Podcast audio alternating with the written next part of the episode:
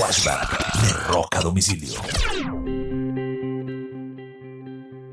Un 11 de abril del año de 1983 expulsan de Metallica a su guitarrista Dave Mustaine.